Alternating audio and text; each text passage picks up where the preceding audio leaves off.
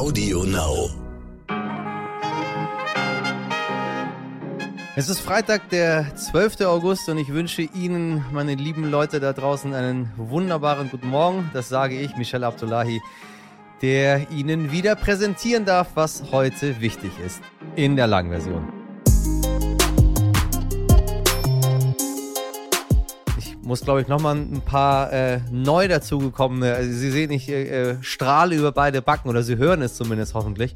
Ähm, was ist da los? Wem haben Sie denn Bescheid gegeben, dass unsere Zahlen gerade so explodieren? Ich meine, wir stehen schon ziemlich gut da. So ist es ja nicht. Aber ich habe mir immer gewünscht, dass, äh, dass noch mehr Leute dazukommen. Und äh, ja, jetzt sind in den letzten Tagen irgendwie immer mehr Leute dazugekommen. Also, äh, ihr schönen Leute, die ihr das erste Mal hier unserem Podcast zuhört. Willkommen in unserer illustren Runde.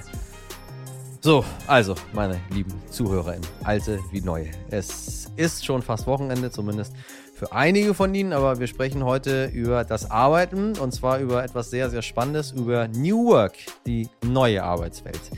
New Work, das ist schon ganz schön alt, also der Begriff. Manche von Ihnen starten heute vielleicht ja gar nicht in das Wochenende. Vielleicht haben Sie ja sogar schon jeden Freitag frei und genießen die Vorzüge der Vier-Tage-Woche oder arbeiten ganz selbstverständlich am Wochenende. Vor kurzem haben wir schon einmal über einen Handwerksbetrieb ja in Bayern berichtet, der mit einer 38-Stunden-Woche verteilt auf vier Tage neue MitarbeiterInnen anlocken und den Fachkräftemangel bekämpfen will. Die Pandemie hat Unternehmen und ArbeitnehmerInnen einen Anschubser zum Umdenken gegeben. Unser heutiger Gast hat das Konzept New Work gleich zu ihrem Beruf gemacht. Lara Körber ist CEO und Mitbegründerin des Startups Bildungsurlauber.de. Und wie der Name schon sagt, will sie Arbeitnehmer ArbeitnehmerInnen zum Bildungsurlaub ermutigen. 27 Millionen Deutsche haben Anspruch darauf und wissen trotzdem kaum etwas darüber. Mit Lara Körber sprechen wir gleich über Bildungsurlaub und alles, was New Work sonst so ausmacht. Auf geht's.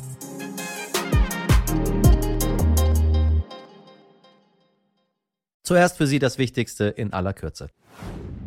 Bundeskanzler Olaf Scholz ist aus seinem Wanderurlaub zurück und hat sich gestern in der großen Sommerpressekonferenz den Fragen der JournalistInnen gestellt. Es ging vor allem um die Energiekrise. Wichtigste Aussage von Scholz. Der Staat werde die Menschen nicht alleine lassen, obwohl sich seine Koalition in der Frage, wie man die BürgerInnen entlasten könnte, nicht so ganz einig ist. Außerdem ging es um mögliche Verwicklungen in den Cum-Ex-Skandal. Der Bundeskanzler muss nächsten Freitag nämlich vor einem Untersuchungsausschuss in Hamburg aussagen. Dazu hören Sie natürlich in Bälde mehr hier bei uns in heute wichtig. Das ukrainische Atomkraftwerk in Saporischia wird weiter beschossen. Russland sagt, die Ukraine sei es selbst und die Ukraine sagt, Russland sei schuld. Deshalb traf sich am Donnerstagabend der UN-Sicherheitsrat in New York, das höchste Gremium der Vereinten Nationen, um darüber zu beraten. UN-Generalsekretär Antonio Guterres warnte vor einer neuen Katastrophe und forderte das Ende aller Kämpfe. Ja, das würden wir uns alle wünschen. Wir möchten keine Atomkraftwerke, die beschossen werden. Wir möchten gar nichts, was beschossen wird, aber am aller, allerwenigsten möchten wir, dass ein Atomkraftwerk beschossen wird. Und dann auch noch das größte Europas. Und es wird auch am Wochenende wieder richtig heiß mit über 30 Grad. Das können Sie angenehm finden oder auch nicht. Für die Gletscher in den Alpen ist es eine Katastrophe, denn durch die aktuelle Hitzewelle und Saharasand, der sich im März auf den Gletschern angesammelt hat, schmilzt der Schnee noch schneller als sonst. Expertinnen korrigierten ihre Vorhersagen und rechnen damit, dass möglicherweise schon zu Ende dieses Jahres der erste von fünf Gletschern in Deutschland vollständig verschwunden sein könnte war denn da los? Tja, was war da denn los? Vielleicht haben Sie es mitbekommen diese Woche, liebe HörerInnen. Da gab es vor allem in den sozialen Netzwerken ganz schön viel Aufregung um ein Wort von Bundesfinanzminister Christian Lindner. Gratis-Mentalität. Das hat er im Zusammenhang mit dem 9-Euro-Ticket für den öffentlichen Nahverkehr gesagt, das Ende August ausläuft. Genauso wie übrigens der Tankrabatt. Auf die Nachfrage, ob es einen Nachfolger für das Ticket geben soll, wie ihn gerade viele fordern, sagte er Folgendes im RTL-Interview. Das äh, ist eine Aufgabe für die Länder. Der Nahverkehr ist in der Verantwortung Aber wie stehen Sie dazu? Länder. Das ist doch also ein, ein Ich halte davon nichts. Ich Warum? bin gegen eine Gratis-Mentalität. Und das noch mit Steuergeld zu subventionieren, halte ich auch für ungerecht. Warum? Äh, Menschen wie Sie und ich, die im urbanen Raum Berlins äh, leben. Wir haben hier einen Bahnhof, S-Bahn, wir haben dichten öffentlichen Personennahverkehr, den wir jetzt mit dem neuen Euro-Ticket günstig nutzen. Aber wissen Sie, wer das finanziert? Das finanziert die Familie mit einem mittleren Einkommen, die auf dem Land lebt, Steuern zahlt, keinen Bahnhof hat, auf das Auto angewiesen ist. Die bezahlen das 9-Euro-Ticket für die anderen. Wobei viele von denen ja auch auf den Zug umgestiegen sind jetzt in den letzten äh, Wochen. Ich muss Ihnen ein Geheimnis verraten. Nicht überall in Deutschland im ländlichen Raum gibt es Schiene und gibt es die Bahn. Und deshalb brauchen wir ein anderes Modell. Richtig durch die Decke ging es dann, als Lindner sich am Montag auf Twitter nochmal gegen Hashtag Gratismentalität ausgesprochen hat. Von dem Ticket kann man ja halten, was man möchte. Deshalb erstmal der Faktencheck für Sie. Oh Gott, habe ich Faktencheck gesagt? Verzeihen Sie. Die Fakten für Sie. 38 Millionen 9-Euro-Tickets wurden bisher verkauft. Fasst T-Online am Donnerstag zusammen. Dazu kommen noch 10 Millionen reguläre Monatskarten, die dadurch natürlich günstiger werden. Die Nachfrage war also riesig. Zu den Kosten. Den Bund hat das Ticket für drei Monate 2,5 Milliarden Euro gekostet. Ein potenzieller Nachfolger würde VerbraucherInnen aber mehr als 9 Euro kosten und wäre damit wieder günstiger für den Bund.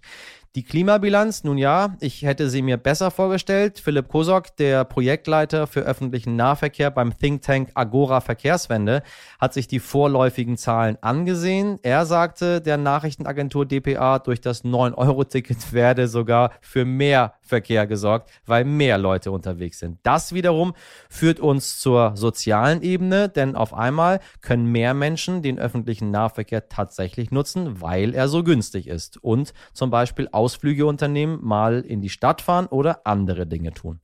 Aber, und damit hat der Bundesfinanzminister recht, nicht jeder Mensch in Stadt und Land ist innerhalb von Minuten an das öffentliche Verkehrsnetz angebunden.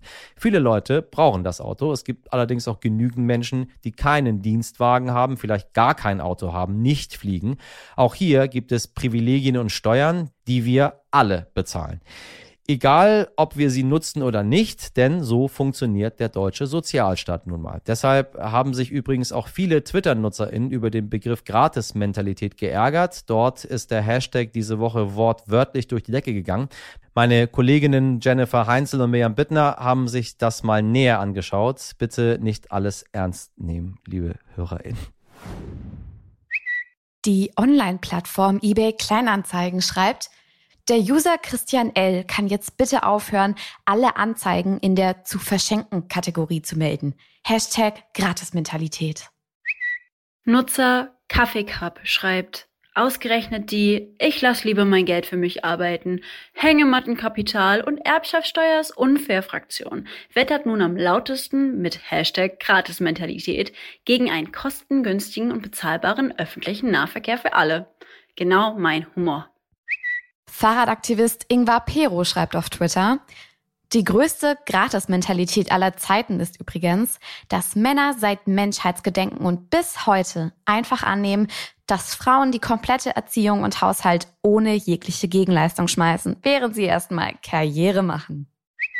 Klimaaktivistin Luisa Neubauer schreibt, ja, es ist nicht gerecht, dass es in Teilen Deutschlands keinen ausgebauten ÖPNV gibt.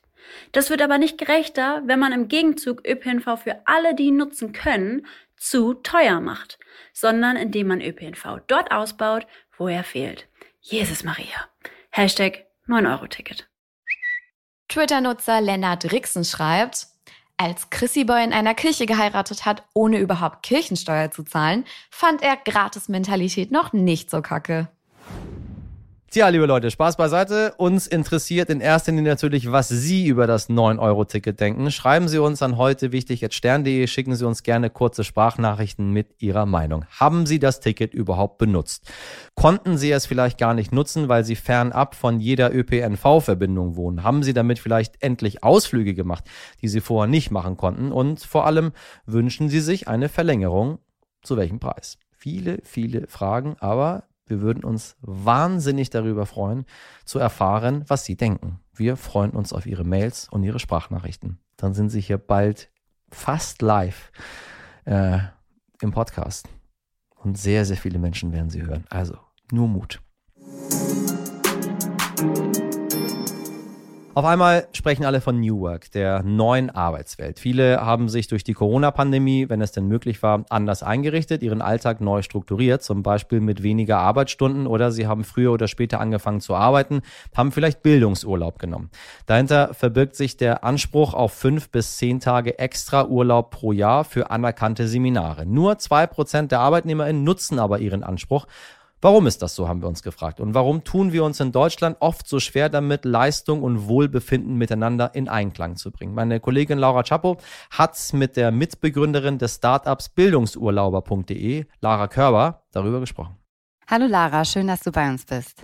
Ich freue mich sehr. Hi. Ähm, wir sprechen ja heute ein bisschen über New Work. Kannst du mal erklären, was man eigentlich unter diesem Begriff versteht? New Work ist ein Überbegriff für ein neues Verständnis beziehungsweise eine neue Einstellung zu Arbeit. Und auf der anderen Seite eben auch den strukturellen Wandel, der mit diesem neuen Verständnis einhergeht. Und ähm, man betrachtet Arbeit einfach ähm, nicht mehr losgelöst vom Menschen, sondern ähm, der Mensch ist Teil des neuen Arbeitsverständnisses. Ähm, auf der anderen Seite werden alte Prozesse und Strukturen aufgebrochen und neue Ansätze etabliert, wie zum Beispiel Homeoffice, äh, Sabbaticals, Jobsharing, Teilzeitmodelle. Und was auch ganz wichtig ist, ähm, neue Wertevorstellungen kommen ins Arbeitsleben. Das heißt, ähm, Selbstverwirklichung, Miteinander, Sinnhaftigkeit, äh, Kommunikation auf Augenhöhe, ähm, Vertrauen, Weiterentwicklung, das sind alles Aspekte, die New Work beinhalten. Die Treiber für diesen Richtungswechsel in der Arbeitswelt sind ja eigentlich vor allen Dingen junge Menschen, also Millennials, die Generation Z, die ja auch eher arbeitet, um zu leben und nicht umgekehrt. Wie hat sich das Arbeiten in den vergangenen Jahren aus deiner Sicht so verändert? ähm, Purpose ist sehr, sehr viel mehr in den Mittelpunkt gerückt. Und Purpose nicht nur im Sinn von, ähm, ich möchte eine sinnvolle Arbeit haben, sondern ich möchte auch sinnvoll mhm. arbeiten. Und ähm, das betrifft dann eben das Verhältnis Work-Life-Balance. Wie möchte ich leben? Ähm, wie ähm, kann ich Arbeit und Leben einfach vereinbaren, dass es mir gut geht? Und das ist ein Wandel, der in den letzten Jahrzehnten stattgefunden hat. Und ähm, gerade die junge Generation Z äh, bringt das halt ähm, noch mehr in die Unternehmen rein als Forderung. Und äh, gerade weil eben die Generation Z und die Generation Y ähm, einfach in den letzten Jahrzehnten mit sehr viel, ähm, sehr vielen Chancen und Möglichkeiten aufgewachsen sind. Die haben neue ähm, Ansprüche kennengelernt und eben auch neue Lebensmodelle. Also ähm, ein Lebenslauf, der ganz gerade verläuft, ist vielleicht gar nicht mehr das, was man ähm, als äh, so anstrebt strebt als, ähm, als Generation Z oder Generation Y. Und dementsprechend mhm. ist man offener und eben auch offener dem Wandel gegenüber und auch offener, ähm, Jobs auch zu wechseln. Das Streben nach dieser besseren Work-Life-Balance bei dieser jungen Generation, ähm, hat das aus deiner Sicht auch was mit Überfluss zu tun? Also was sagst du zum Beispiel, wenn jetzt eher auch die ältere Generation ja sagt, also wir sind ja auch ein bisschen verwöhnt, ne? Also es wird ja auch manchmal ein bisschen geächtet. Also ich finde ehrlich gesagt nicht, dass die junge Generation verwöhnt ist oder verwöhnt wird. Ähm, ich finde eher, dass die Unternehmen über Jahrzehnte verwöhnt wurden. Und ähm, indem zum Beispiel Mitarbeitende einfach still mitgezogen haben oder äh, still gelitten haben und auf einmal kommt eine Generation, mhm. die sagt, ähm, wir möchten neue Arbeitsbedingungen und ähm, fordert diese laut. Und natürlich rumpelt das eben. Und ähm, das ist, ähm, denke ich, total gesund, um ein besser und notwendig, um ein besseres Arbeitsleben zu schaffen für uns alle. Und ähm, ja, die Generation Z, ähm, du hattest es gerade angesprochen, die definiert beruflichen Erfolg nicht mehr als Prestige. Das mhm. ist keine, das ist nicht mehr so wichtig. Und ähm, Lebenszufriedenheit steht mehr im Fokus und die Säule, also Säule Job ist halt nur ein Teil davon. Und ähm, ich finde persönlich, dass ähm, diese Anforderungen und ähm, Wünsche, die die Generation Z hat, ähm, nicht für eine schlechtere Arbeitsmoral stehen gleichzeitig. Und ähm, ich finde im Gegenteil, das spricht für intrinsische Motivation, das spricht für eine Verbindung zu der Arbeit, die man haben äh, hat persönlich und damit eben auch zu ähm, eine ja, mehr und kreativerer und motivierterer Leistung. Dementsprechend können da Unternehmen wahnsinnig von profitieren. Aber ich sehe natürlich auch, dass das äh, für Unternehmen, die äh, jahrelang einfach anders gearbeitet haben, dass das eine riesen Herausforderung ist. Und ähm, es gibt so ein äh, Zitat von Mark Twain, das heißt, äh, Gewohnheiten kann man nicht einfach aus dem Fenster schmeißen, man muss sie langsam die Treppe heruntertragen. Mhm. Und ich denke, das ist halt einfach ein Prozess und da darf das auch mal rumpeln und stocken. Aber ich glaube, dieser Diskurs ist wahnsinnig wichtig und diese, dieser Clash von zwei ähm, Arbeitsrealitäten, ähm, weil im Endeffekt ist es super wichtig, dass wir einfach ähm, ein gesünderes Arbeitsleben uns erschaffen. Denn wenn wir uns die Krankenstände angucken, also die, die Fehltage von Arbeitnehmerinnen, dann sieht man ja, dass ähm, Burnout und ähm, Rückenerkrankungen, das steigt jedes Jahr. Und dann sieht man einfach, dass das Arbeitsmodell, was wir über Jahrzehnte gefahren haben, ähm, nicht funktioniert und auch nicht für Unternehmen funktioniert, weil ähm, die Fehltage natürlich ja auch auf die Arbeitsleistung einzahlen. Wie ist das jetzt umgekehrt bei den Unternehmen? Also die Corona-Pandemie hat ja schon einige Veränderungen so ähm, auf den Markt gebracht, sage ich mal. Ähm, hat sich der Arbeitsmarkt da schon wirklich nachhaltig verändert, deiner Meinung nach? Also bleiben die Firmen bei diesen neuen Konzepten? Ähm, ja, es ist so, dass ähm, die Corona-Pandemie auf der einen Seite, es war ein Katalysator einfach für New Work.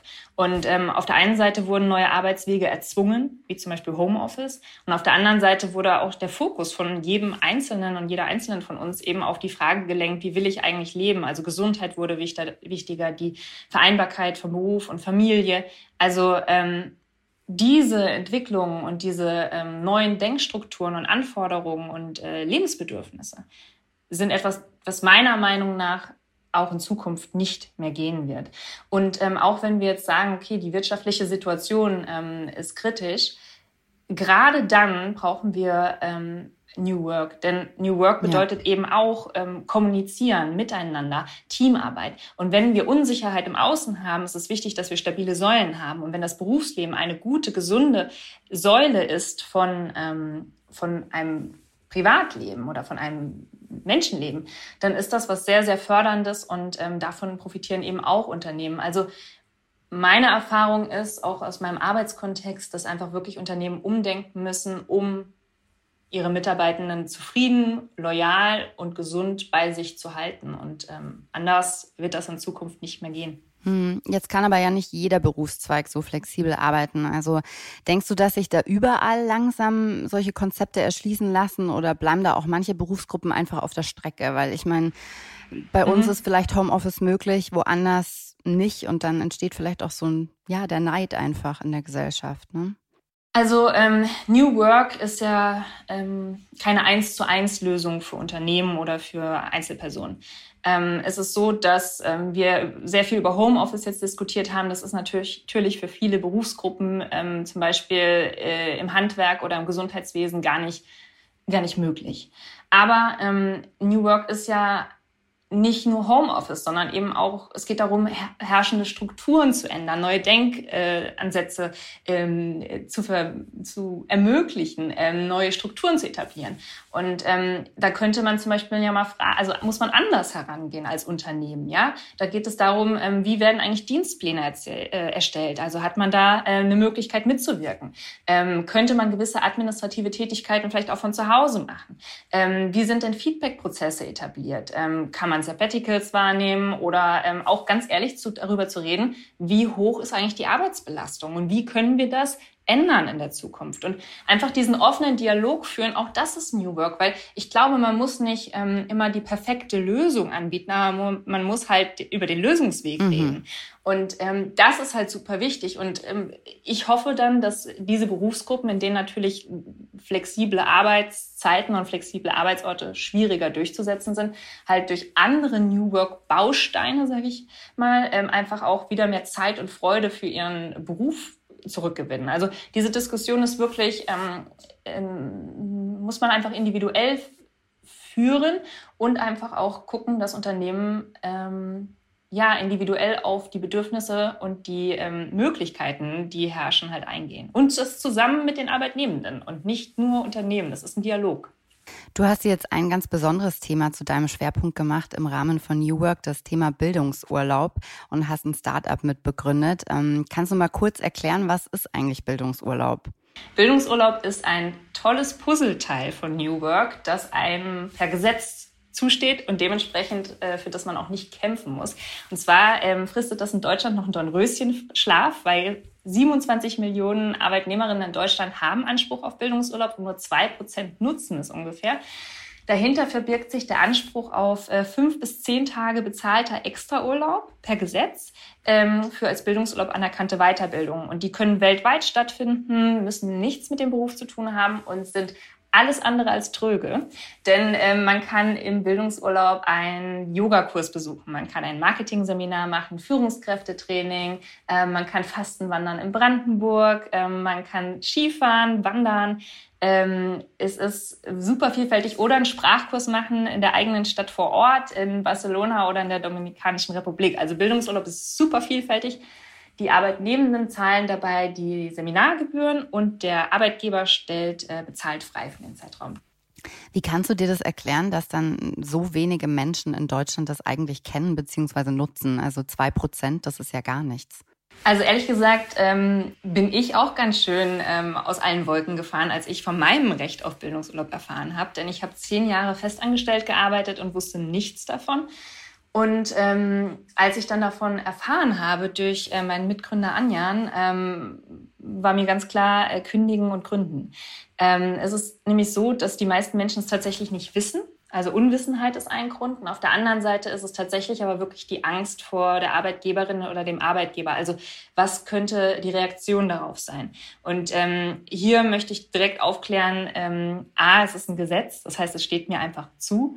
Und b, ist es so, dass ähm, immer mehr Unternehmen aus unserer ähm, Arbeitsrealität, so nehmen wir das wahr, halt wirklich äh, Bildungsurlaub aktiv nutzen für ihr Employer Branding und wirklich sagen, ähm, wir, wir kommunizieren da offen drüber und sehr, sehr offen halt auch mit dem Wunsch der Arbeitnehmenden umgehen und das auch fördern. Also diese ähm, Sorge ist eigentlich vollkommen unbegründet. Ähm, in Bayern und in Sachsen ist es aber ja nicht so, dass man diesen Anspruch darauf hat. Ähm, warum ist das so? Das ist ein großes Fragezeichen auch bei uns. Ähm, ich weiß es nicht. Aber wir wollen es ändern. Ähm, die Grünen in Bayern haben es in ihrem Positionspapier stehen, dass sie Bildungsurlaub für Bayern fordern. Mhm. Der DGB in Sachsen, ähm, äh, mit dem sind wir im Austausch, weil dort auch eine Petition ähm, äh, im Beginn ist. Also ähm, es gibt viele Kräfte, die das ändern wollen. Warum das so ist, weiß ich nicht. Aber es gibt sehr, sehr viele Arbeitgeber, die tatsächlich ihren Beschäftigten freiwillig Bildungsurlaub okay. auch in Bayern und Sachsen zugestehen. Von daher Fragen lohnt sich immer. Und ähm, ja, es äh, ist sehr, sehr schade, dass es den Arbeitnehmenden in diesen Bundesländern nicht per Gesetz zusteht. Ja. Ähm, hast du das Gefühl, dass Bildungsurlaub in Deutschland einfach auch wenig anerkannt ist? Also hat das auch irgendwie was mit unserer Arbeitskultur zu tun? Haben wir immer diesen Glauben auch, dass Weiterbildung keinen Spaß machen darf? Oder woran liegt das? Das ist super spannend, weil ähm, Weiterbildung ist ja immer auch ein Stück ein Leistungsaspekt. Und Bildungsurlaub denkt halt super fortschrittlich. Das ist das Tolle. Also zum Beispiel mentale und körperliche Gesundheit sind dort mitgedacht. Und ähm, es ist so, dass ähm, oftmals dann die Frage kommt, warum kann die denn ihr Yoga-Seminar nicht in ihrer Freizeit machen? So. Und das ist so ein wir gönnen einander da viel zu wenig und wir denken auch zu kurz. Denn ähm, wenn äh, ich meine Rückenübungen nicht mache, ähm, dann falle ich halt einfach aus. Und dann habe ich auch nicht mehr die, die Arbeitsleistung oder die Arbeitskraft, mhm. die ich sonst einfach in, reinstecken könnte. Also im Endeffekt profitieren alle hinterher davon. Aber man ist so ein bisschen ähm, verstaubt da in Deutschland. Also das ist wirklich auch äh, sehr oft die Diskussion, äh, warum heißt es denn Bildungsurlaub? Und äh, warum heißt es nicht, also in manchen Bundesländern wird es auch Bildungszeit zum Beispiel genannt. Aber ich mag den Begriff ähm, Bildungsurlaub, weil er genau ähm, den Finger in die Wunde legt und sagt halt einfach, hey, Weiterbildung darf Spaß machen. Also es ist ähm, super äh, vielfältig, warum Bildungsurlaub ähm, in dieser Kritik ist. Aber ich finde genau das ähm, ist das Spannende, weil hier muss sich was ändern und Bildungsurlaub ist wirklich da so wie so ein, ähm, eigentlich die Gretchenfrage für ein Unternehmen. Wie hältst du es eigentlich mit dem Bildungsurlaub? Weil das ist die, das ist wie ein Lackmustest für die Unternehmenskultur, ja. Und ähm, das ist super spannend, ähm, wie Unternehmen darauf reagieren. Und viele ähm, Arbeitnehmende gehen auch hin und sagen, hey, wie sieht das aus? Ich möchte ähm, mich bei euch bewerben und ähm, wie geht ihr mit Homeoffice um? Wie ist das bei euch firmenintern geregelt mit Feedback und wie geht's, wie steht es um Bildungsurlaub bei euch? Einfach weil ähm, das Teil von, eine, von neuem Arbeiten ist. Apropos gönnen aber ähm, und Kosten, ähm, ist Bildungsurlaub nur was für Privilegierte? Weil man muss es ja auch selber bezahlen, ne? Also, ähm, jein, sage ich mal. Auf der einen Seite ist es so, es gibt Bildungsurlaube, ähm, die fangen von 100 Euro an. Es gibt auch, die dann einen Tag gehen oder gefördert werden. Es gibt aber auch Studienreisen nach Israel. Ähm, also es sind wenig Grenzen gesetzt, sage ich mal. Ähm, es gibt auch Fördergutscheine von, der, von NRW oder vom Bund, den Bildungscheck. Ähm, es, man kann Bildungsort von der Steuer absetzen und viele Krankenkassen bezuschussen auch Präventionskurse. Also von daher, finanziell ist ein Rahmen da und es gibt Möglichkeiten. Aber es ist dennoch so, dass natürlich auch Weiterbildung für viele Menschen einfach ein Luxusgut ist. Ähm, das lässt sich nicht wegdiskutieren und ähm, auch gerade für ähm, Alleinerziehende ähm, ist es oftmals auch schwierig, dann Kinderbetreuung zu organisieren oder ähm, halt das finanziell zu stemmen. Von daher, das ist dann halt die Gegenseite. Aber ich, man kann es nicht wegdiskutieren. Es wäre von mir vermessen, wenn ich sagen würde, es ist, es ist, äh, es ist kein Luxusgut. Klar. Zum Abschluss habe ich noch eine Frage an dich und du hast kürzlich bei einem Jobportal geschrieben, statt einer Work-Life-Balance brauchen wir eine Work-Life-Beziehung. Was meinst du damit genau? Ich finde den Begriff Work-Life Balance einfach veraltet, weil das bedeutet einfach, dass Arbeitsleben und Privatleben getrennt voneinander zu betrachten sind. Und ähm, das sind sie nicht. Wenn es mir im Arbeitsleben schlecht geht, gibt es mir im Privatleben schlecht und andersrum. Von daher ist es so, wir müssen wirklich eine Beziehung dazu einander finden und auch gucken, dass wir eben Gesundheit, ähm, Lebensglück etc., das ist Teil von einem Arbeitsleben. Und mein Arbeitsleben ist andersrum eben auch Teil meines Privatlebens. Und ähm, diese Vereinbarkeit, diese Beziehung zueinander, dass ja. ich möchte es nicht ausbalancieren. Und ich glaube, das ist auch ähm, Teil dieses New Work-Aspektes, dass man halt mit einem anderen ähm, Gefühl an sein, an, an sein Leben herangeht. Ja? Und ähm, nicht mehr sagt, die Arbeit ähm, ist vielleicht anstrengend ähm, und das darf sie auch sein, muss man mal sagen, über einen gewissen Zeitraum, aber halt nicht dauernd. Also man beißt nicht nur noch in den sauren Apfel, sondern man möchte einen schönen Obstsalat. So. das ist doch ein schönes Schlusswort. Vielen Dank, Lara, ja. für deine Einblicke. Es hat wirklich Spaß gemacht und alles Gute. Dankeschön hat es mir auch und ähm, ja, Dankeschön. Ciao. Danke an Lara Körber und meine liebe Kollegin Laura Chapo. Liebe Zuhörerinnen, ich wünsche Ihnen natürlich auch einen hervorragenden Obstsalat mit allem, was das Herz begehrt, um Arbeits- und Privatleben wunderbar auszubalancieren. Alle von Ihnen, die schon Wochenende haben, die gerade ins Wochenende starten oder vielleicht sogar das Wochenende durcharbeiten müssen, wünsche ich ein paar schöne Tage. Wir hören uns wieder am Montag. In der Zwischenzeit schicken Sie wie immer gerne Ihre Themenvorschläge, Fragen und hier nochmal zur Erinnerung gerne auch Ihre Meinung zum 9-Euro-Ticket per Mail oder Sprachnachricht an heute heute wichtig at stern.de. Meine Redaktion darf heute auch in ihr wohlverdientes Wochenende starten und besteht aus Mirjam Bittner, Dimitri Blinski, Laura Chapo und Jennifer Heinzel. Produziert wurde diese Folge von Andolin Sonnen für Sie. Am Montag ab 5 Uhr bin ich wieder für Sie da. Bis dahin machen Sie was aus diesem Freitag. Ihr Michel Abdullahi.